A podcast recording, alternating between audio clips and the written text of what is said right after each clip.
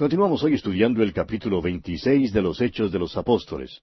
Y en nuestro programa anterior dejamos al apóstol Pablo en el salón del trono frente a Festo el gobernador y al rey Agripa y su esposa Berenice.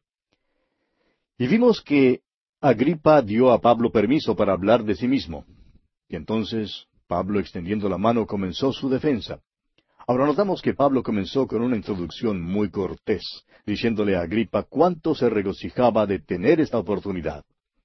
Luego siguió dando al rey Agripa una reseña de su juventud y de sus antecedentes. Le contó después acerca de su conversión. Y dijimos que Pablo había hecho todo esto en un gran esfuerzo para alcanzar a este rey Agripa para Cristo.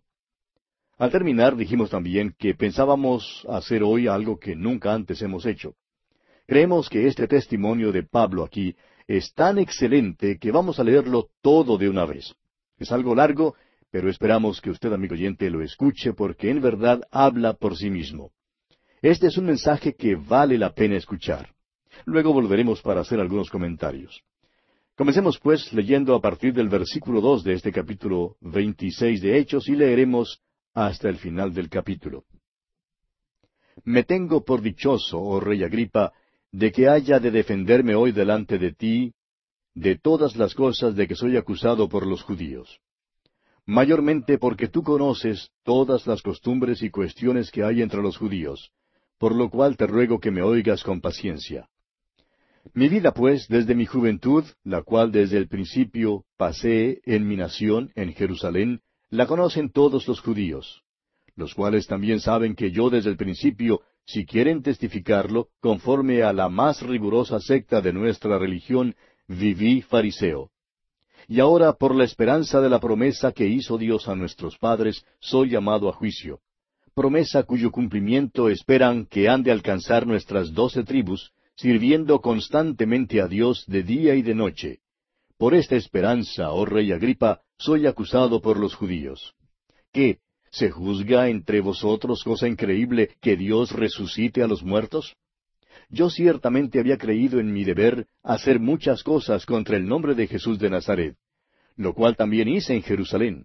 Yo encerré en cárceles a muchos de los santos, habiendo recibido poderes de los principales sacerdotes, y cuando los mataron, yo di mi voto. Y muchas veces, castigándolos en todas las sinagogas, los forcé a blasfemar, y enfurecido sobremanera contra ellos, los perseguía hasta en las ciudades extranjeras.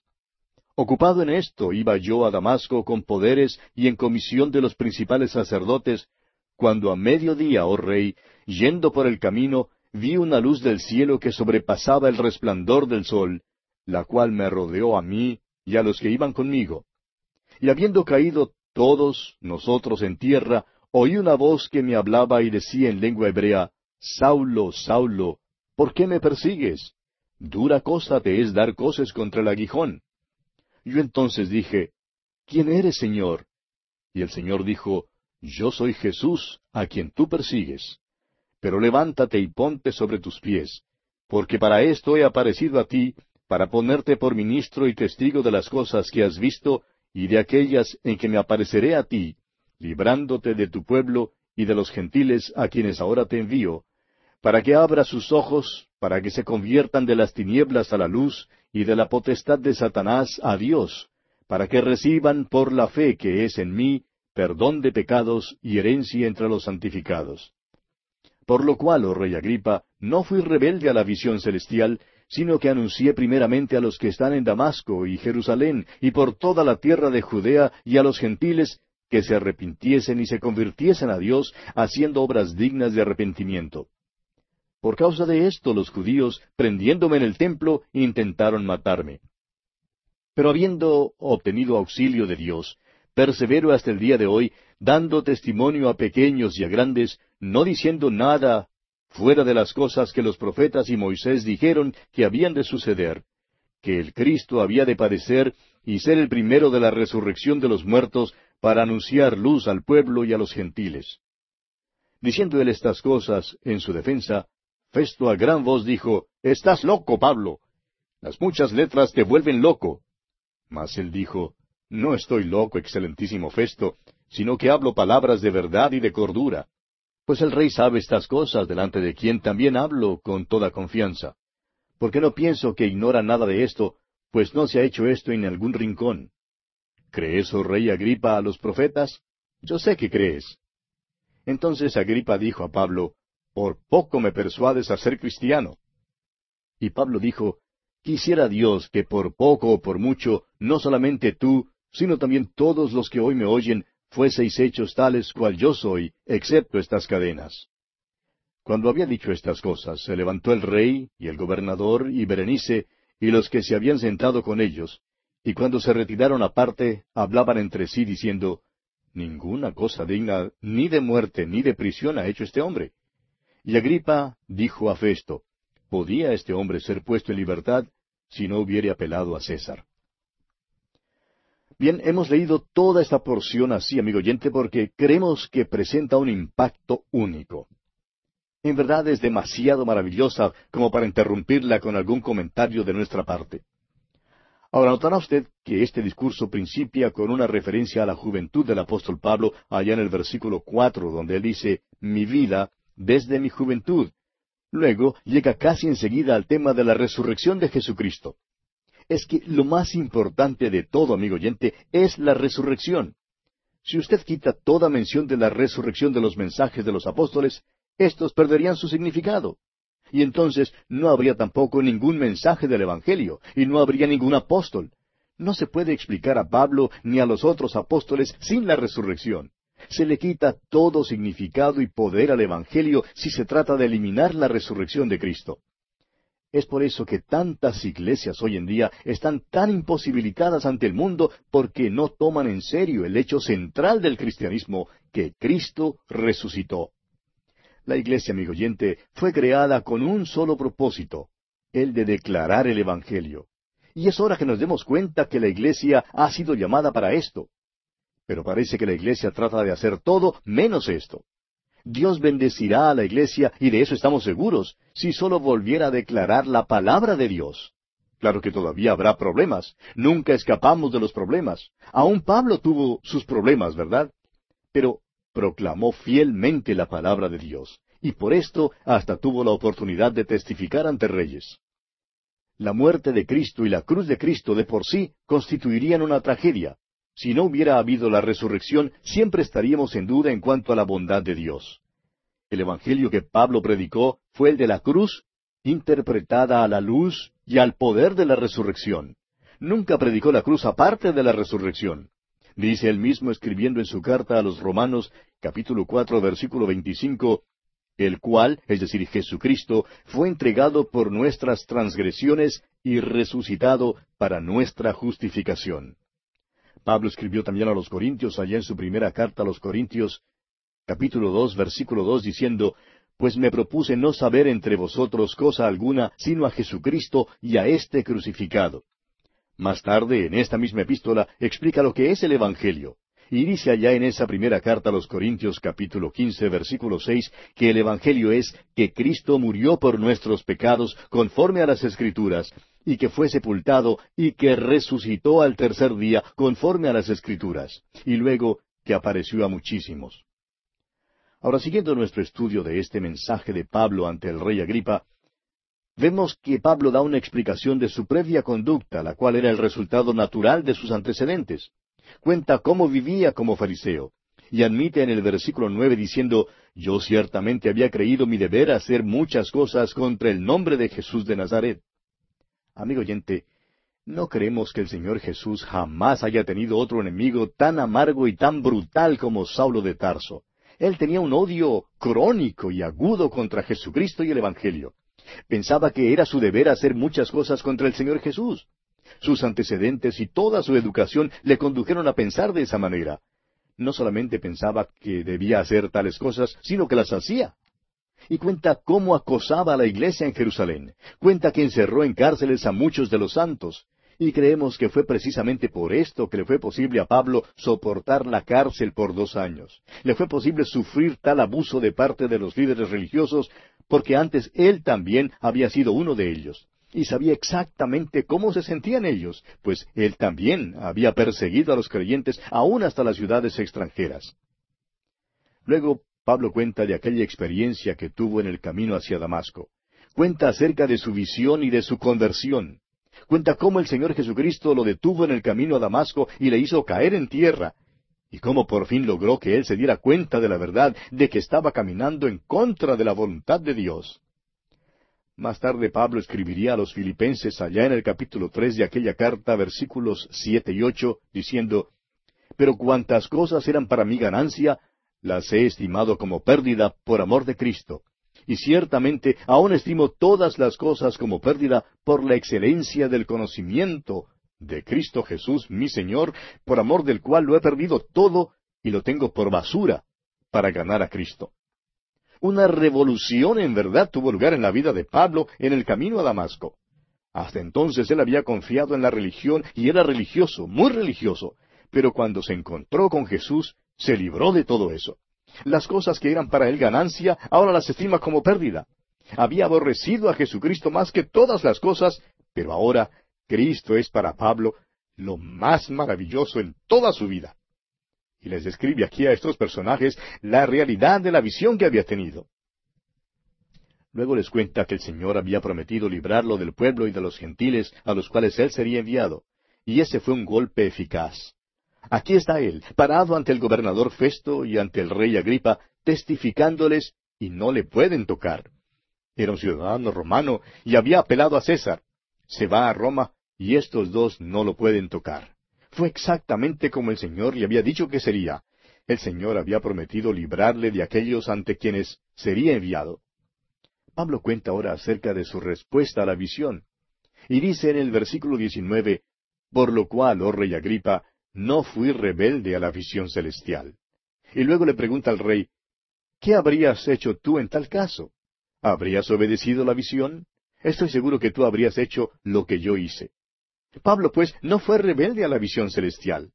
Y entonces sigue declarando que nada de esto es contrario al Antiguo Testamento, sino que en cambio es un desarrollo y un cumplimiento del Antiguo Testamento. Dice en el versículo 22, pero habiendo obtenido auxilio de Dios, persevero hasta el día de hoy, dando testimonio a pequeños y a grandes, no diciendo nada fuera de las cosas que los profetas y Moisés dijeron que habían de suceder y deja en claro que no ha hecho nada contrario al Antiguo Testamento. Ahora presenta el Evangelio al rey Agripa y a todos los demás que están presentes. Y dice en el versículo 23 que el Cristo había de padecer y ser el primero de la resurrección de los muertos para anunciar luz al pueblo y a los gentiles. Este, amigo oyente, es el Evangelio. Cristo sufrió, murió, fue sepultado y resucitó de los muertos. Los apóstoles nunca predicaron ni un sermón sin hacer mención de la resurrección. Creemos personalmente que nunca debemos predicar la muerte de Cristo sin enseñar también la resurrección de Jesucristo. Todo sermón debe ser un sermón sobre la resurrección. Todo sermón debe contener la resurrección. El mensaje de Pablo hizo su impacto. Confronta a todos estos hombres con el hecho de que Dios se ha entremetido en la historia de los hombres y que Dios ha hecho algo por los hombres. Dios ha demostrado su amor en Cristo Jesús. Como dijo el Señor Jesucristo mismo allá en el Evangelio según San Juan capítulo tres versículo dieciséis, porque de tal manera amó Dios al mundo, que ha dado a su Hijo unigénito, para que todo aquel que en él cree no se pierda, mas tenga vida eterna. Notemos ahora que hay un hombre allí presente que en verdad ha estado en una situación difícil por mucho tiempo. Y ahora verdaderamente está en una situación difícil. Ese hombre es el gobernador Festo. Festo interrumpió pues a Pablo a gran voz diciendo aquí en el versículo 24, Estás loco, Pablo, las muchas letras te vuelven loco. Francamente creemos que es una lástima que Festo hubiera interrumpido así. Ahora note usted cuán cortésmente Pablo le contesta. Pablo le contestó con calma y así demuestra que no estaba loco ni que tampoco era un fanático. Y le dice aquí en los versículos 25 y 26, No estoy loco, excelentísimo Festo, sino que hablo palabras de verdad y de cordura. Pues el rey sabe estas cosas, delante de quien también hablo con toda confianza, porque no pienso que ignora nada de esto, pues no se ha hecho esto en algún rincón. Pablo sostiene que no está loco, sino que habla palabras de verdad y de cordura. Amigo oyente, hoy en día Hay muchos que tratan de testificar, especialmente predicadores y más específicamente aquellos de teología liberal, quienes tienen miedo de no ser considerados intelectuales. Tienen tanto miedo de que alguien pueda creer que son fanáticos que no declaran las grandes verdades del Evangelio. Y permítanos decir, amigo oyente, que debemos estar dispuestos a ser considerados como locos. Ahora, no queremos decir con esto que debamos portarnos como locos. Debemos portarnos como cuerdos, así como se portaba Pablo. Ahora, habiendo contestado pues al gobernador Festo, Pablo se vuelve nuevamente al rey Agripa y le dice aquí en el versículo 27, ¿Crees, oh rey Agripa, a los profetas? Yo sé que crees. Pablo reconoció el hecho de que a uno le es posible creer en los hechos sin reconocer que esos hechos puedan tener un significado y aplicación personal. Los hechos comprobados del Evangelio son que Jesús murió y resucitó. Sin embargo, es su relación personal con estos hechos lo que es esencial e importante. ¿Qué relación tiene usted, amigo oyente, con los hechos de la muerte, la sepultura y la resurrección de Cristo? ¿Los ha apropiado usted personalmente y ha depositado su fe en Cristo Jesús? Si se ha apropiado de ellos, ¿entiende usted que Dios se lo cuenta a usted por justicia? Dios le ve a usted como si usted hubiera muerto, hubiera sido sepultado y resucitado a una nueva vida en Cristo. Estos entonces no son tan solamente unos hechos fríos, sino la substancia misma de una nueva relación. Esto es lo que Pablo escribió a los Gálatas cuando les dice allá en el capítulo dos de su carta, eh, versículo veinte, Con Cristo estoy juntamente crucificado, y ya no vivo yo, mas Cristo vive en mí, y lo que ahora vivo en la carne, lo vivo en la fe del Hijo de Dios, el cual me amó y se entregó a sí mismo por mí. Agripa era un hombre inteligente, y respondió de la manera siguiente aquí en el versículo veintiocho, Por poco me persuades a ser cristiano. Amigo oyente, ¿Sabe usted que es posible ser casi cristiano y luego estar perdido para toda la eternidad? ¿Cuán trágico es eso? El casi simplemente no sirve para nada. O bien usted acepta a Cristo, o bien no acepta a Cristo. En realidad, amigo oyente, a ningún teólogo le es posible sondear las profundidades de la salvación y su significación. O usted tiene a Cristo o no tiene a Cristo. O confía en Cristo o no confía en Cristo. O Jesucristo es su Salvador o no es su Salvador. Es una de las dos cosas. No hay tal cosa como una posición intermedia. Ese casi, amigo oyente, simplemente no vale. Pablo contestó entonces aquí en el versículo 29, Quisiera Dios que por poco o por mucho, no solamente tú, sino también todos los que hoy me oyen, fueseis hechos tales cual yo soy, excepto estas cadenas. Pablo está diciendo que quisiera que ellos tuvieran la misma relación con Cristo y ser como Él es, excepto las cadenas. No quiere poner estas cadenas a nadie. Este es el hombre que había sido un fariseo orgulloso y celoso. Este es el mismo hombre que unos pocos años antes habría estado dispuesto a encadenar a Cristo mismo y haberlo matado. Antes, Pablo había hecho todo lo posible por encarcelar a los cristianos y matarlos pero ahora ha cambiado de actitud y quiere que todos lleguen a ser cristianos y que tengan una relación vital y personal con Jesucristo. Quiere que hagan una transacción con Cristo. Uno no puede menos que admirarse de la poderosa transformación que se ha operado en la vida de Saulo de Tarso. Ahora, ¿cómo se explica eso? La respuesta es que Jesús vive. Había resucitado de los muertos y se había revelado. Es por eso que Pablo dijo muy temprano en su testimonio ante Agripa que ¿Se juzga entre vosotros cosa increíble que Dios resucite de los muertos? No hay nada irrazonable en cuanto a eso. Dios es el Dios de los vivos. Ahora, puesto que la resurrección es verdad, también es verdad que hay otro juicio venidero. Habrá otro trono y Jesús estará en ese trono. Si va a haber un juicio, habrá también presos. Y amigo oyente, o bien usted se ha postrado delante de Él y le ha aceptado como su Salvador, o algún día tendrá que rendir cuentas a Dios.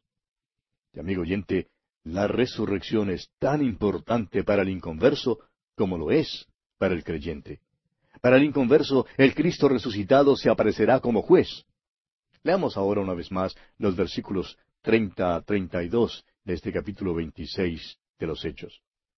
Cuando había dicho estas cosas, se levantó el rey y el gobernador y Berenice, y los que se habían sentado con ellos, y cuando se retiraron aparte, hablaban entre sí, diciendo, Ninguna cosa digna ni de muerte ni de prisión ha hecho este hombre. Y Agripa dijo a Festo, ¿Podía este hombre ser puesto en libertad si no hubiera apelado a César? Es obvio ahora que Pablo tiene que ir a Roma. Hemos mencionado antes que hay quienes dudan que Pablo hiciera lo correcto cuando apeló a César. Algunos creen que se equivocó, pero insistimos en que Pablo no se equivocó de ninguna manera. En su epístola a los romanos, Pablo oró que le fuera posible ir a Roma y les pidió que oraran que pudiera ir. Escuche usted lo que dice allá en su carta a los Romanos capítulo uno versículos diez y once. Dice Pablo, rogando que de alguna manera tenga al fin, por la voluntad de Dios, un próspero viaje para ir a vosotros, porque deseo veros para comunicaros algún don espiritual, a fin de que seáis confirmados. No hay duda, pues, que Pablo irá a Roma. Ahora usted quizá dude que Pablo tuvo un próspero viaje. Un predicador en cierta ocasión expuso una serie de mensajes para jóvenes, y el título de esa serie fue El próspero viaje de Pablo a Roma. Sí, amigo oyente, Pablo tuvo un próspero viaje. Fue la voluntad de Dios que él fuera a Roma. Y así concluye nuestro estudio de este capítulo 26 de los Hechos. Llegamos ahora al capítulo 27, y aunque no tenemos mucho tiempo en el programa de hoy, daremos algunos rasgos generales. Tenemos en este capítulo 27 que Pablo va a Roma a pesar de una tempestad y un naufragio. Creemos que podríamos llamar a este el cuarto viaje misionero de Pablo. Creemos que debe llamarse así. Pablo era tan activo cuando estuvo en Roma como lo fue en sus otros viajes. Ejerció la misma libertad e hizo igual número de contactos. Testificó tan fielmente como había testificado en sus otros viajes. Las cadenas no le estorbaron aunque hizo todo este viaje en cadenas. Fue él quien dijo allá en su segunda carta a Timoteo capítulo dos versículo nueve que había sufrido prisiones a modo de malhechor pero que la palabra no estaba presa. Y luego en su carta a los Filipenses, capítulo uno, versículo dos, dice que las cosas que le han sucedido han redundado más bien para el progreso del Evangelio. Dios, amigo oyente, está en todo eso. Este viaje será un poco diferente de los anteriores. Este viaje se realizará a costa del gobierno romano. El gobierno pagará su pasaje porque él es su prisionero. Esta es la contestación a la oración de Pablo y a la oración que pidió que los romanos elevaran para poder ir a Roma. En nuestro próximo programa, Dios mediante, entraremos en más detalles con respecto a este viaje de Pablo a Roma. Por hoy vamos a detenernos aquí porque nuestro tiempo ya se ha agotado.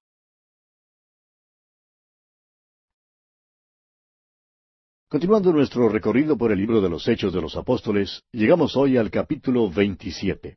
Y en este capítulo tenemos a Pablo en su viaje a Roma, a pesar de una tempestad y un naufragio. Ahora creemos que este podría llamarse el cuarto viaje misionero de Pablo. Creemos que debe llamarse así. Pablo fue tan activo cuando estuvo en Roma como lo fue en sus otros viajes.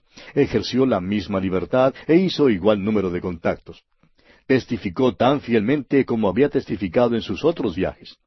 Las cadenas no le estorbaron aunque todo este viaje lo hizo en cadenas. Usted recordará que él dijo allá en su segunda carta a Timoteo capítulo dos versículo nueve que había sufrido prisiones a modo de malhechor, pero que la palabra no estaba presa. Y en su carta a los Filipenses, capítulo uno, versículo doce, dice que las cosas que le han sucedido han redundado más bien para el progreso del Evangelio. Dios, pues, está en todo esto, amigo oyente. Este viaje será un poco diferente que los anteriores. Este viaje se realizará a costo del gobierno romano. El gobierno pagará su pasaje porque Pablo es su prisionero. Esta es, pues, la respuesta a la oración de Pablo y a la oración que pidió que los romanos elevaran para que él pudiera ir a Roma.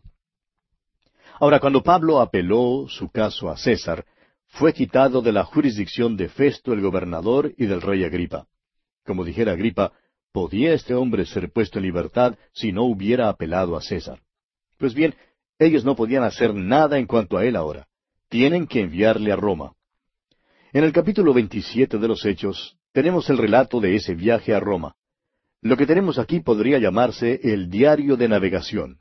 Y permítanos decir, amigo oyente, que el capítulo 27 del libro de los Hechos ha sido considerado como la mejor descripción que se tenga de un viaje por mar en el mundo antiguo. Se considera la mejor descripción que la historia registra hoy en día.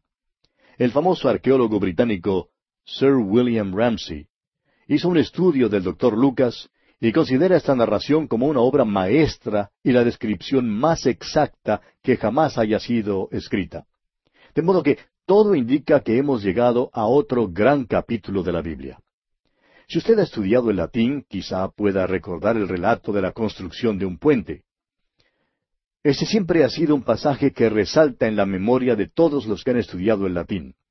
La razón para eso es que el pasaje tiene tantas nuevas palabras latinas, palabras que casi no aparecen en otros escritos latinos. Esto es porque estas palabras son técnicas y tienen que ver con la construcción de un puente. En realidad, este capítulo de los Hechos corresponde a una situación similar en cuanto al idioma griego. Hay muchos términos técnicos que el doctor Lucas usa para describir este viaje. Hay muchos términos que tienen que ver con el mar y con la navegación.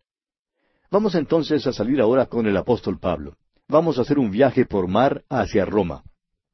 Tenemos el diario del viaje aquí en este capítulo 27 y esperamos que usted se esté gozando de estos viajes que estamos haciendo en este libro de los Hechos. Leamos pues el primer versículo de este capítulo 27. Cuando se decidió que habíamos de navegar para Italia, entregaron a Pablo y a algunos otros presos a un centurión llamado Julio de la compañía Augusta. Este es el principio del viaje a Italia. Pablo, junto con los demás presos, es entregado al cuidado del centurión Julio. Ahora creemos que es cierto que Pablo era el único de los presos que era ciudadano romano. Los otros eran criminales que probablemente habían sido enviados a Roma para su ejecución. Muchos de ellos llegarían a ser gladiadores y servirían de comida para las fieras. En aquel entonces había una corriente continua de seres humanos de todas partes del imperio que era entregada a la alimentación de este vicio público en el Coliseo de Roma. Estos presos, pues, eran hombres completamente desesperanzados. ¿Qué oportunidad tuvo Pablo para traer el Evangelio de esperanza a esta clase de hombres? Usted recordará que el Señor mismo dijo que uno de los motivos de su venida era para poner en libertad a los suprimidos serían puestos en libertad espiritualmente, es decir, librados de sus pecados y de su culpa. Nos imaginamos que este centurión Julio era un pagano muy cortés. Veremos más tarde en la narración que se porta muy cortésmente con Pablo. Veamos ahora el versículo dos de este capítulo veintisiete de los Hechos. Y embarcándonos en una nave adramitena que iba a tocar los puertos de Asia, zarpamos, estando con nosotros Aristarco, macedonio de Tesalónica. Una vez más, quisiéramos decir que este estudio bíblico será de mayor valor para usted, amigo oyente, si sigue este viaje misionero en su mapa. La mayoría de las Biblias tienen mapas en la parte de atrás, de modo que puede abrir su Biblia en estas páginas para seguir este viaje. Ahora, fíjese usted que su rumbo ahora es paralelo a la costa de Israel.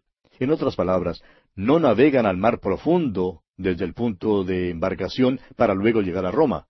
La nave costea a Israel y dice en el versículo tres, al otro día llegamos a Sidón, y Julio, tratando humanamente a Pablo, le permitió que fuese a los amigos para ser atendido por ellos. Tiro y Sidón estaban en la costa de Fenicia, en lo que ahora es el país de el Líbano. Ahora fíjese usted en la libertad que se le da al apóstol Pablo. Creemos que aquí tenemos a un oficial romano al cual Pablo alcanzó con el Evangelio. Su trato para con Pablo fue atento y humano. Y veremos que acudió en ayuda de Pablo a través de todo el viaje. Leamos ahora los versículos cuatro y cinco de este capítulo veintisiete de los Hechos. Y haciéndonos a la vela desde allí, navegamos a Sotavento de Chipre, porque los vientos eran contrarios. Habiendo atravesado el mar frente a Cilicia y Panfilia, arribamos a Mira, ciudad de Licia. Ya hemos viajado esta ruta antes. Están ahora costeando al Asia Menor. Y dice el versículo seis de este capítulo veintisiete de los Hechos, y hallando allí el centurión una nave alejandrina que zarpaba para Italia, nos embarcó en ella. Mirando el mapa, usted podrá ver a Mira, y es aquí donde cambiaron de nave. El centurión halló una nave de Alejandría. Había llegado de África del Norte e iba para Italia. Continuemos con los versículos siete y ocho. Navegando muchos días, despacio, y llegando a duras penas frente a Gnido, porque nos impedía el viento, navegamos a Sotavento, de Creta frente a Salmón, y costeándola con dificultad, llegamos a un lugar que llaman Buenos Puertos, cerca del cual estaba la ciudad de Lacea. Su rumbo era hacia la isla de Creta. Al parecer todavía tenían dificultades en su viaje. Los vientos contrarios causaban grandes dificultades para las naves en aquellos tiempos. Vemos pues que ellos pasaron al lado sur de la isla y llegaron a la Sea, que queda en la orilla sureña de Creta. Leamos ahora el versículo nueve.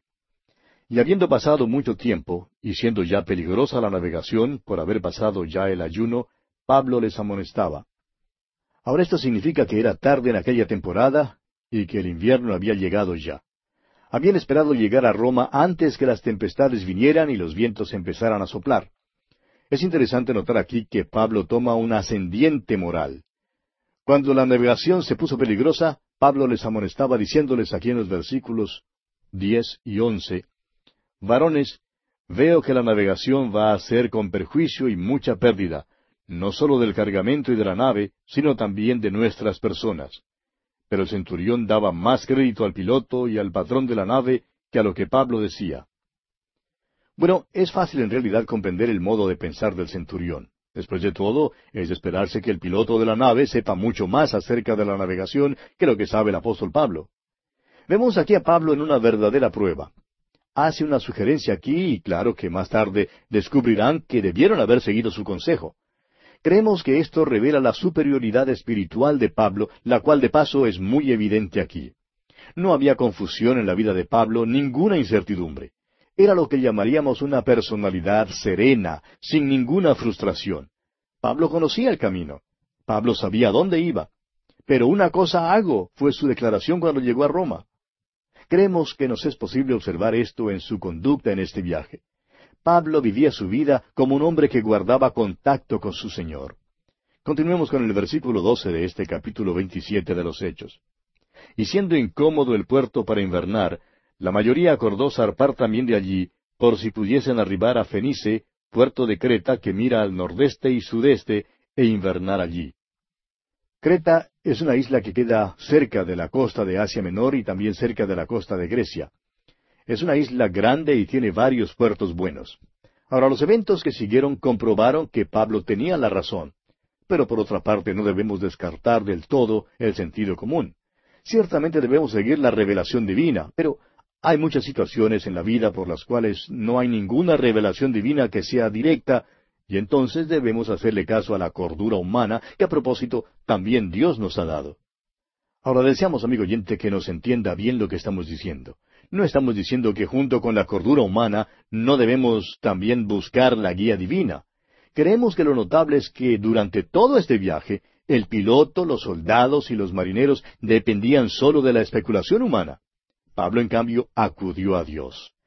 Para ellos, en cambio, el viaje era pura conjetura. Fíjese usted lo que dice aquí el versículo trece de este capítulo veintisiete de los Hechos.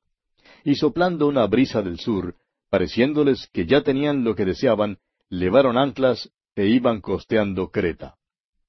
El piloto de la nave era un hombre que confiaba en sí mismo y en la sabiduría de los hombres. Pablo, en cambio, como ya dijimos, acudió a Dios. Más tarde Pablo pudo decir a estos hombres, yo confío en Dios, como lo veremos en el versículo 25. La vida, amigo oyente, es un gran mar y nuestras vidas unas barquillas. Podemos navegar nuestras barquillas según la suposición humana, si así lo deseamos. Miramos y creemos que puede haber una pequeña tempestad que sopla por allí, simplemente un viento fuerte, mientras que en realidad hay una gran tempestad de confusión, caos mundial y tinieblas. Desafortunadamente, la mayoría de los hombres navegan sus barquillas simplemente por su posición. Hay miles de planes humanos y todos diferentes para la construcción de un mejor mundo. Sin embargo, por donde quiera que miremos, vemos fracaso. Hoy en día lo que necesitamos, amigo oyente, son hombres que conozcan a Dios. Gladstone, por ejemplo, dijo, la marca de un gran estadista se halla en un hombre que conoce el camino de Dios para los próximos cincuenta años. Parece que no hay tantos hombres de este calibre en el mundo de hoy en día. Ahora quisiéramos hacerle observar algo aquí. Hemos notado la diferencia entre Pablo y los demás hombres.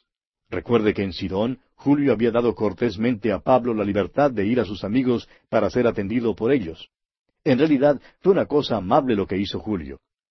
Más tarde, cuando Pablo se defendió, se paró solo. Aún entonces escribió allá en su segunda carta a Timoteo, capítulo cuatro, versículo diecisiete, pero el Señor estuvo a mi lado. Pero aún el gran apóstol Pablo necesitaba la comunión y el refrigerio de los hermanos. Ninguno de nosotros, amigo oyente, es inmune a eso.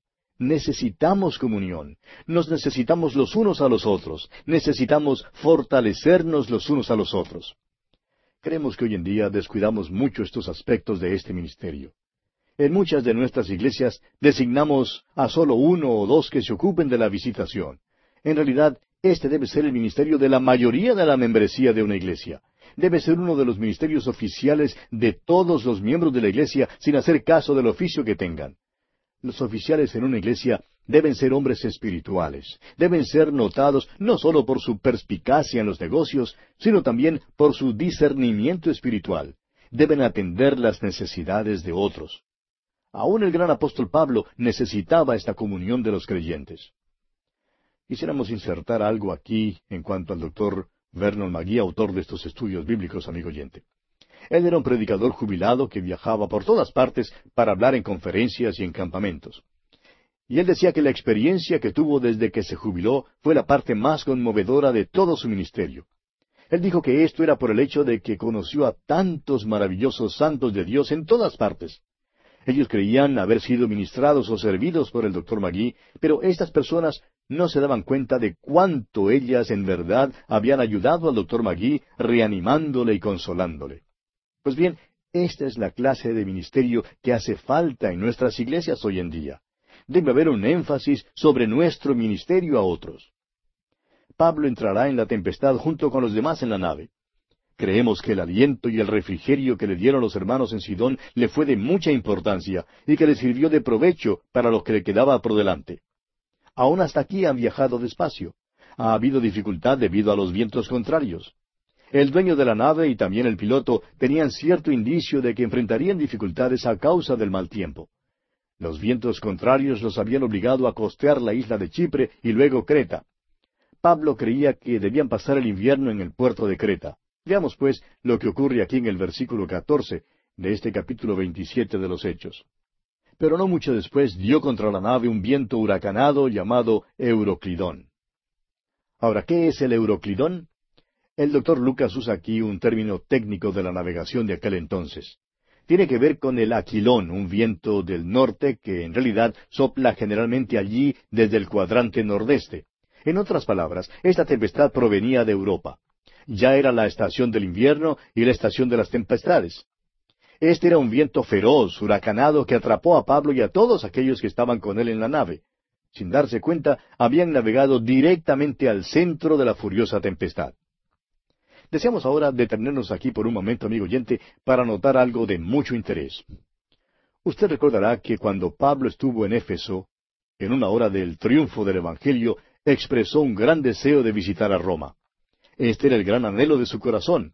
Dice allá en el capítulo 19 de los Hechos, versículo 21, Pasadas estas cosas, Pablo se propuso en espíritu ir a Jerusalén, después de recorrer Macedonia y Acaya, diciendo, Después que haya estado allí, me será necesario ver también a Roma. Pero pareció que una hora de tinieblas vino sobre Pablo en Jerusalén. Le pareció que ya nunca podría ver a Roma. En esa hora de tinieblas, desesperación y derrota, Dios se le presentó para volver a asegurarle, como lo vemos allá en el capítulo 23 de los Hechos, versículo 11, donde leemos, A la noche siguiente se le presentó el Señor y le dijo, Ten ánimo, Pablo, pues como has testificado de mí en Jerusalén, así es necesario que testifiques también en Roma. El Señor, pues, le había asegurado a Pablo que iría a Roma. Continuemos ahora leyendo los versículos quince al dieciocho de este capítulo veintisiete de los Hechos. Y siendo arrebatada la nave, y no pudiendo poner proa al viento, nos abandonamos a él y nos dejamos llevar. Y habiendo corrido a sotavento de una pequeña isla llamada Clauda, con dificultad pudimos recoger el esquife. Y una vez subido a bordo, usaron de refuerzos para ceñir la nave, y teniendo temor de dar en la sirte, arriaron las velas y quedaron a la deriva pero siendo combatidos por una furiosa tempestad, al siguiente día empezaron a alijar. Allí están en el mar Mediterráneo siendo impelidos hacia el occidente desde la isla de Creta. Parecía casi seguro que naufragarían en la isla de Clauda, una isla muy pequeña al sur de Creta, pero tuvieron que dejar que el viento se llevara la nave. Echaron al mar todo el cargamento para quitarle peso a la nave, como dice aquí el versículo 19. Y al tercer día, con nuestras propias manos, arrojamos los aparejos de la nave. Quitaron de la nave todo lo que tenía algún peso. Y continúa el versículo 20 diciendo, y no apareciendo ni sol ni estrellas por muchos días, y acosados por una tempestad no pequeña, ya habíamos perdido toda esperanza de salvarnos. El doctor Lucas dice que una tempestad no pequeña les acosó, y ya hemos visto en otras ocasiones cómo al doctor Lucas le gusta hacer uso del diminutivo como lo hace aquí. Quiere decir en realidad que verdaderamente era una tempestad bien grande. En realidad era una tempestad tan terrible que ni creían que se salvarían. Estuvieron a merced de esta tempestad durante catorce días, y fue en medio de esta tempestad que la voz del Señor fue oída por medio de los labios del apóstol Pablo. Después de pasar catorce días de olas y viento, los tripulantes y pasajeros del barco creían que no se iban a salvar. Sin embargo, usted recordará que el Señor se le había presentado a Pablo y que le había asegurado que iría a ver a Roma. Con esta seguridad, pues, a Pablo le fue posible destacarse por sobre todos los demás. Y leemos aquí en los versículos 21 al 26. Entonces Pablo, como hacía ya mucho que no comíamos, puesto en pie en medio de ellos, dijo, Habría sido por cierto conveniente, oh varones, haberme oído y no zarpar de Creta tan solo para recibir este perjuicio y pérdida. Pero ahora os exhorto a tener buen ánimo, pues no habrá ninguna pérdida de vida entre vosotros, sino solamente de la nave. Porque esta noche ha estado conmigo el ángel del Dios de quien soy y a quien sirvo, diciendo, Pablo, no temas, es necesario que comparezcas ante César, y aquí Dios te ha concedido todos los que navegan contigo. Por tanto, varones, tened buen ánimo, porque yo confío en Dios que será así como se me ha dicho. Con todo, es necesario que demos en alguna isla. Es fácil comprender que esta era una palabra alentadora para todos los que estaban a bordo de esa nave. En realidad, estas eran las únicas palabras animadoras y de esperanza en aquel horizonte negro. Fíjese usted en lo maravilloso del testimonio del apóstol Pablo. Pertenece a Dios, sirve a Dios y confía en Dios. Le fue revelado también al apóstol Pablo que darían en alguna isla. Más tarde veremos que era la isla de Melita, que queda al sur de Sicilia. Por tanto, parece que habían viajado alguna distancia a través del mar Mediterráneo desde la isla de Creta. Melita es la misma isla que hoy conocemos como la isla de Malta. Y leemos aquí en el versículo 27, Venida la décima cuarta noche, y siendo llevados a través del mar Adriático, a la medianoche los marineros sospecharon que estaban cerca de tierra. El mar Adriático queda entre Italia y Macedonia, o sea, Grecia. Al parecer, habían sido impelidos por el viento desde un lado a otro del mar Adriático, pasando entre las islas de Creta y Sicilia. En otras palabras, ahora se encuentran en las profundidades en alta mar. Pero entonces, a la décima cuarta noche, alrededor de la medianoche, es aparente que están acercándose a tierra. Continuemos con los versículos 28 y 29. Y echando la sonda, hallaron veinte brazas. Y pasando un poco más adelante, volviendo a echar la sonda, hallaron quince brazas. Y temiendo dar en escollos, echaron cuatro anclas por la popa y ansiaban que se hiciese de día. Su sondeo indicó que estaban llegando más y más cerca de la tierra. Ahora permítanos mencionar, amigo oyente, que hay algunos predicadores que han predicado algunos sermones sobre las cuatro anclas y han designado a esas anclas como casi cualquier cosa bajo el sol. Esto es lo que sucede cuando uno trata de espiritualizar las cosas que no deben ser espiritualizadas. Por ese método, uno puede lograr que cualquier cosa signifique lo que uno quiere que signifique. No caigamos pues en la trampa de tratar de espiritualizar algo que es muy práctico. Aquí creemos que debemos simplemente aceptar la Biblia en su forma literal. Estaban en una nave y se estaban acercando a tierras desconocidas. No querían despedazar la nave contra los escollos, y por eso echaron cuatro anclas para tratar de sostener la nave. Ahora, si usted fuera a adivinar cuántas anclas se necesitarían para sostenerlo a usted o para sostenerme a mí, estaría tratando de espiritualizar este pasaje. Y creemos que esa es una manera tonta en realidad de tratar la palabra de Dios. Es tratar de añadirle algo que en realidad no dice, ni implica. Ahora los versículos treinta y treinta y uno de este capítulo veintisiete de los Hechos dicen Entonces los marineros procuraron huir de la nave, y echando el esquife al mar, aparentaban como que querían largar las anclas de proa. Pero Pablo dijo al centurión y a los soldados, Si éstos no permanecen en la nave, vosotros no podéis salvaros. En realidad, lo que estos marineros tenían en mente era abandonar la nave. Eso de largar las anclas era como quien dice puro teatro. Su verdadero afán era abandonar la nave que se hundía como la abandonaron las ratas. Hacían algo que nunca debían haber hecho. Pablo les dice que el único lugar de seguridad estaba en la nave precisamente. No había seguridad alguna en echarse al mar. Pablo ha puesto toda su confianza en Dios. Qué cosa maravillosa es confiar en la palabra de Dios. Y bien, amigo oyente, vamos a detenernos aquí porque nuestro tiempo ha llegado a su fin por el día de hoy. Continuaremos Dios mediante en nuestro próximo programa.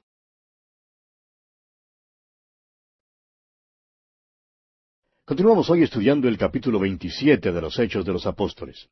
Y dejamos la embarcación que conducía a Pablo y los demás presos a Roma en el mar Adriático y vimos que se estaban acercando a la tierra y los marineros temiendo dar en escollo se echaron las cuatro anclas. Y leemos aquí en los versículos treinta y treinta y uno Entonces los marineros procuraban huir de la nave, y echando el esquife al mar, aparentaban como que querían largar las anclas de proa.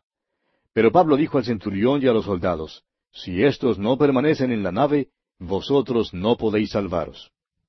En realidad, lo que estos marineros tenían en mente era abandonar la nave. Eso de largar las anclas era como quien dice puro teatro.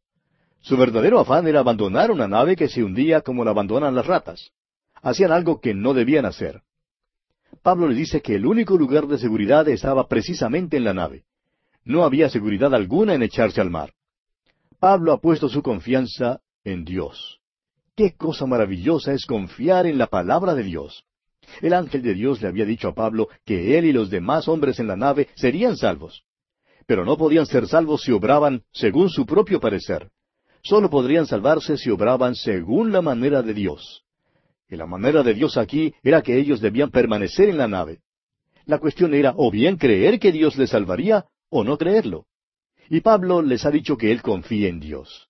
Y les dice que si quieren ser salvos tendrán que permanecer en la nave. Para nosotros hoy en día, amigo oyente, también es cuestión de confiar en Dios, de descansar en Cristo. En estos días tan difíciles y oscuros, es tan fácil abandonar la nave y echarnos al mar. Es tan fácil seguir aquel camino creyendo que podremos salvar nuestras propias vidas de esa manera. No, amigo oyente, es cuestión de confiar en Cristo y de descansar en Él. Leamos ahora el versículo 32 de este capítulo 27 de los Hechos. Entonces los soldados cortaron las amarras del esquife y lo dejaron perderse. Pablo había dado esta información al centurión, y parece que por fin ahora el centurión empieza a escuchar a Pablo. De modo que da la orden y los soldados cortan las amarras del esquife. Ahora todos tienen que permanecer en la nave. Continuemos con los versículos 33 y 34. Cuando comenzó a amanecer, Pablo exhortaba a todos que comiesen diciendo, Este es el décimo cuarto día que veláis y permanecéis en ayunas sin comer nada. Por tanto, os ruego que comáis por vuestra salud, pues ni aun un cabello de la cabeza de ninguno de vosotros perecerá. Usted bien sabe, amigo oyente, que unos catorce días de ayuno debilitarían a todos los hombres. Es por esto que ahora Pablo les dice a todos que quiere que coman. Al parecer todos habían ayunado. Los paganos habían ayunado porque estaban muy asustados. Muchos ayunaban quizá porque estaban demasiado mareados como para tener interés alguno en alimentarse. Pablo y los hermanos habían ayunado porque lo hacían para el Señor. Pero ahora están por llegar a tierra y todos necesitarán fuerzas. De modo que Pablo hace uso de su sentido común santificado. Creemos que probablemente es muy necesario hacer buen uso del sentido común en la obra cristiana, casi más que en cualquier otra área de la vida. Cuán tontos pueden ser los hermanos en sus decisiones y al mismo tiempo disculparse diciendo que tal o cual cosa era la voluntad del Señor. Amigo oyente, el Señor espera que hagamos uso del sentido común que nuestro Creador nos ha dado. Por tanto, aquí Pablo les ha dicho a todos a bordo que para su propio bien es necesario quedarse en la nave. No deben echarse al mar. Dios había prometido a Pablo que él y todos los demás serían salvos. Pero Pablo se da cuenta que todos estaban debilitados debido a su ayuno de modo que les dice que coman para su salud. Él sabía que necesitarían las fuerzas que el alimento les proporcionaría. Continuemos con el versículo 35 de los Hechos capítulo 27. Y habiendo dicho esto, tomó el pan y dio gracias a Dios en presencia de todos, y partiéndolo, comenzó a comer. Pablo da gracias a Dios en la presencia de los demás. Esto es maravilloso. Este es el próspero viaje a Roma. Algunos creen que hizo este viaje fuera de la voluntad de Dios. Pero no, amigo oyente, Pablo no está fuera de la voluntad de Dios de ninguna manera. ¿Recuerda usted otro caso en los Evangelios cuando el Señor Jesús metió a sus discípulos una noche en una barca y los envió a través del mar de Galilea? Les mandó al otro lado y en camino una tempestad se presentó en el mar. Los envió directamente al centro de la tempestad. Ahora no diga por favor que Jesús no sabía que la tempestad venía. Para mí no hay ni sombra de duda que Él los envió deliberadamente hacia la tempestad. Él es Dios. Él sabía acerca de la tempestad, sabía lo que hacía. Personalmente creo que muchas veces el Señor deliberadamente nos envía hacia una tempestad, porque lo que necesitamos es recordar que podemos estar en el mismo centro de una tempestad y aún así estar en la voluntad de Dios. Nunca nos ha prometido que no habrá tempestades. Nunca ha dicho que no veremos tempestades. Lo que nos ha prometido es que llegaremos al puerto. Además, ha prometido estar allí mismo con nosotros en medio de la tempestad. Ese es el consuelo que el Hijo de Dios debe conocer en la hora de la tempestad. Leamos ahora los versículos 36 y 37 de este capítulo 27 de los Hechos. Entonces todos, teniendo ya mejor ánimo, comieron también. Y éramos todas las personas en la nave doscientas setenta y seis. Había doscientas setenta y seis personas, fíjese usted, a bordo de esa nave. En verdad, era una nave bastante grande. Y el versículo treinta y ocho dice, y ya satisfechos, aligeraron la nave echando el trigo al mar. Antes habían echado al mar todo el cargamento. Ahora echan al mar toda su comida. Leamos ahora los versículos finales, versículos 39 al 44 de este capítulo 27 de los Hechos. Cuando se hizo de día, no reconocían la tierra, pero veían una ensenada que tenía playa, en la cual acordaron varar si pudiesen la nave. Cortando pues las anclas, las dejaron en el mar, largando también las amarras del timón, e izada al viento la vela de proa, enfilaron hacia la playa. Pero dando en un lugar de dos aguas, hicieron encallar la nave, y la proa hincada quedó inmóvil, y la popa se abría con la violencia del mar. Entonces los soldados acordaron matar a los presos, para que ninguno se fugase nadando. Pero el centurión, queriendo salvar a Pablo, les impidió este intento, y mandó que los que pudiesen nadar se echasen los primeros y saliesen a tierra. Y los demás, parte en tablas, parte en cosas de la nave. Y así aconteció que todos se salvaron saliendo a tierra. Creemos que consideraríamos ese desembarco como un milagro. Pero no vamos a insistir en que fue un milagro. Sin embargo, Dios ciertamente cumplió su promesa de que Pablo y todos los que estaban en la nave se salvarían. A todas las doscientas setenta y seis personas les fue posible salir a tierra sanas y salvas. Y así terminamos el capítulo veintisiete de los Hechos. Llegamos ahora al último capítulo de este libro, el capítulo veintiocho. Y en este capítulo tenemos la llegada de Pablo a Roma. En este capítulo seguiremos la ruta de Pablo desde Malta hasta Roma. Cuando Pablo llegue a Roma, veremos que va primero a los judíos y luego a los gentiles. Notaremos también que la narración es inconclusa, que simplemente nos deja con Pablo predicando en Roma. Los hechos del Espíritu Santo no han sido terminados ni aun en nuestros tiempos. Este libro de los hechos solo terminará con el arrebatamiento de la iglesia de Cristo cuando Él venga a buscarla. Comencemos pues leyendo el primer versículo de este capítulo 28 de los Hechos. Estando ya a salvo, supimos que la isla se llamaba Malta. Es de especial interés saber que la bahía donde esto tuvo lugar se conoce hoy como la bahía de San Pablo. La isla de Malta es un lugar muy interesante, aunque es posible que no tenga mucho significado para esta generación de jóvenes. A los que vivíamos durante la Segunda Guerra Mundial, nos recuerda que esta isla era muy mencionada en los titulares de los periódicos allá en el principio de la Segunda Guerra Mundial. Fue el sitio más bombardeado debido a su situación estratégica en el mar Mediterráneo. Ciertamente, en este incidente del naufragio y del desembarco de Pablo en la isla de Malta, vemos la providencia de Dios en la vida del apóstol Pablo. Todo esto es registrado para nuestra instrucción. Continuemos ahora con el versículo dos. Y los naturales nos trataron con no poca humanidad, porque encendiendo un fuego, nos recibieron a todos a causa de la lluvia que caía y del frío. Aquí vemos otro ejemplo de la bondad y la cortesía de hombres paganos. Recuerde usted que había doscientas setenta y seis personas que desembarcaron en esta isla. de esta multitud muchos eran elementos criminales que habían sido enviados a Roma. Sin embargo, hallamos esta maravillosa bondad y cortesía que es manifestada por parte de estos habitantes de Malta que eran paganos. Vemos en el libro del profeta Jonás otro ejemplo de lo mismo. Los marineros paganos se portaron muy bondadosamente con Jonás. No querían echarlo al mar, aunque él les había dicho que eso era lo que debían hacer. En ese caso, ellos trabajaron para hacer volver la nave a tierra y se dieron cuenta que no podían hacerlo. A veces las personas que honradamente admiten estar sin Dios manifiestan más bondad que los que son religiosos. Y eso todavía es verdad aún hoy en nuestros días. Continuemos con el versículo tres. Entonces, habiendo recogido Pablo algunas ramas secas, las echó al fuego, y una víbora, huyendo del calor, se le prendió en la mano. Usted recordará que al final del Evangelio según San Marcos, allá en el capítulo 16, versículo 17 y 18, tenemos las promesas siguientes. Y estas señales seguirán a los que creen. En mi nombre echarán fuera demonios, hablarán nuevas lenguas, tomarán en las manos serpientes, y si bebieren cosa mortífera, no les hará daño. Sobre los enfermos pondrán sus manos y sanarán. Creemos personalmente que estas señales estaban limitadas a ese tiempo antes de que fuera completado el Nuevo Testamento, un tiempo cuando los creyentes necesitaban dones acompañados de señales para verificar el mensaje del Evangelio. El consejo que le damos a usted, amigo oyente, hoy en día es que no vaya a coger deliberadamente una serpiente de cascabel.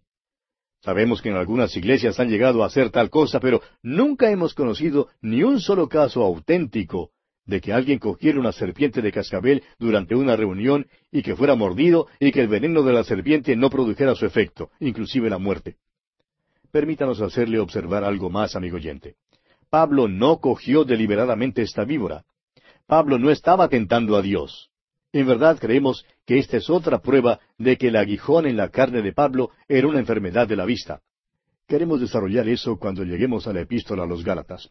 Pero hay una abundancia de evidencias en la epístola de que su aguijón en la carne al cual él se refiere era un problema con su vista.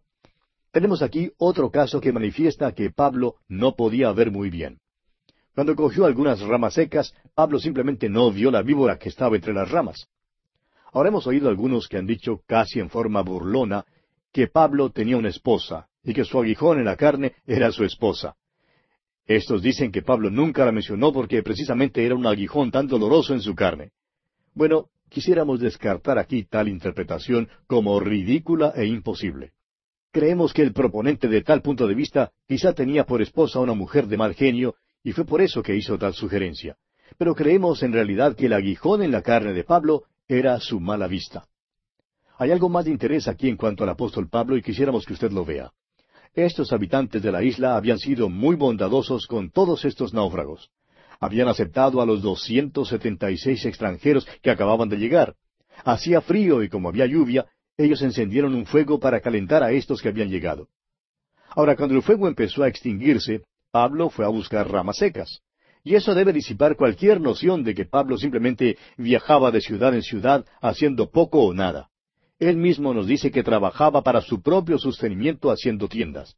Creemos que también era un tipo bastante ingenioso. No creemos que tenía miedo de trabajar. En realidad, creemos que trabajaba muchísimo con sus manos. Ahora, cuando Pablo echó al fuego las ramas secas, la víbora naturalmente huyó del calor. La víbora no solamente mordió a Pablo, sino que también se le prendió en la mano. Y dice aquí en el versículo cuatro, cuando los naturales vieron la víbora colgando de su mano, se decían unos a otros, Ciertamente este hombre es homicida, a quien escapado del mar, la justicia no deja vivir.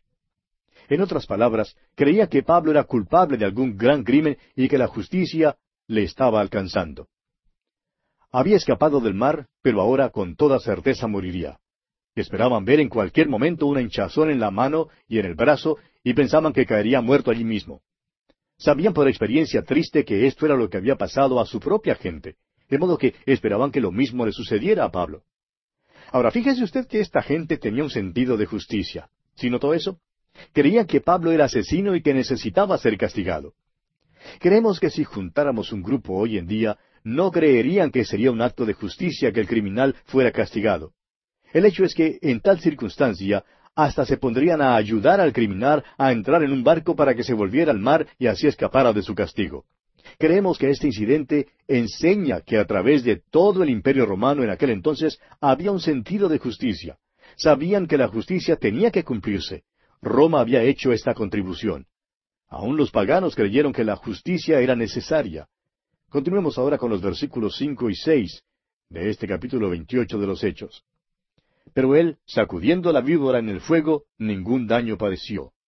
Ellos estaban esperando que él se hinchase o cayese muerto de repente, mas habiendo esperado mucho y viendo que ningún mal le venía, cambiaron de parecer y dijeron que era un dios. Creemos que esta fue la manera en que se cumplió la promesa que tenemos allá en el Evangelio según San Marcos. La víbora venenosa mordió a Pablo, pero él no sufrió ningún daño. Dios lo había protegido. Desafortunadamente ahora los isleños toman medidas extremas en la otra dirección. En primer lugar suponían que Pablo era criminal y ahora supone que Pablo es un dios. Ambas suposiciones eran igualmente falaces. Lo que querían hacer ahora era adorar a Pablo. Se puede ver que esto le dio a Pablo un contacto muy importante para su testimonio aquí en la isla de Malta. Continuemos ahora con los versículos siete y ocho de este capítulo veintiocho de los Hechos. En aquellos lugares había propiedades del hombre principal de la isla, llamado Publio, quien nos recibió y hospedó solícitamente tres días. Y aconteció que el padre de Publio estaba en cama, enfermo de fiebre y de disentería, y entró Pablo a verle y después de haber orado, le impuso las manos y le sanó. Pablo ahora está ejerciendo su don de apóstol. Entró y oró. Al parecer no oró por el hombre, oró más bien por sus propias necesidades. Pidió dirección para saber cuál era la voluntad de Dios. Pablo necesitaba saber si debía o no ser un instrumento en la sanidad de este anciano pero una vez que supo la respuesta, obró. Prosigamos ahora con los versículos nueve y diez. Hecho esto, también los otros que en la isla tenían enfermedades venían y eran sanados, los cuales también nos honraron con muchas atenciones, y cuando zarpamos nos cargaron de las cosas necesarias. Ha surgido la pregunta en cuanto a si Pablo predicó el Evangelio en Malta o no. Hay quienes creen que este fue un lugar donde Pablo no lo predicó. Este es un caso donde creemos que el Espíritu Santo espera que hagamos uso de nuestro sentido común. Claro que Pablo predicó el Evangelio, no hay razón alguna para dudarlo. Lo que pasa es que estamos llegando ya al fin del libro, de modo que este relato se presenta de una manera muy breve. Es que, con todo esto, el doctor Lucas espera que ya conozcamos a Pablo, sepamos qué clase de hombre es, cómo es. Fue Pablo quien escribió allá en su primera carta a los Corintios capítulo dos, versículo dos, pues me propuse no saber entre vosotros cosa alguna sino a Jesucristo y a este crucificado. Este es el hombre que escribió también en su primera carta a los Corintios, capítulo nueve, versículo veintidós, que a todos se había hecho de todo para que de todos modos salvara algunos. Y en la misma carta, capítulo once, versículo veintitrés, dijo, Porque yo recibí del Señor lo que también os he enseñado. La sanidad era una de las señales que acompañaban al don de los apóstoles para verificar el Evangelio que predicaban. Y creemos que es muy importante para nosotros darnos cuenta que Pablo predicó aquí el Evangelio y que la sanidad fue el resultado y el sello de su prédica del Evangelio.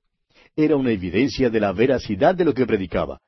Creemos que puede ser solo una inferencia normal decir que Pablo hiciera aquí exactamente lo mismo que hizo donde quiera que iba. Avancemos ahora con el versículo once de este capítulo veintiocho de los Hechos. Pasados tres meses, nos hicimos a la vela en una nave alejandrina que había invernado en la isla, la cual tenía por enseña a Castor y Pollux.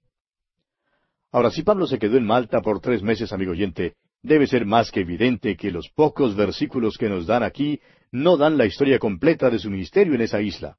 Por eso creemos que podemos estar seguros que Pablo predicó el Evangelio y que lo hizo con plena amplitud.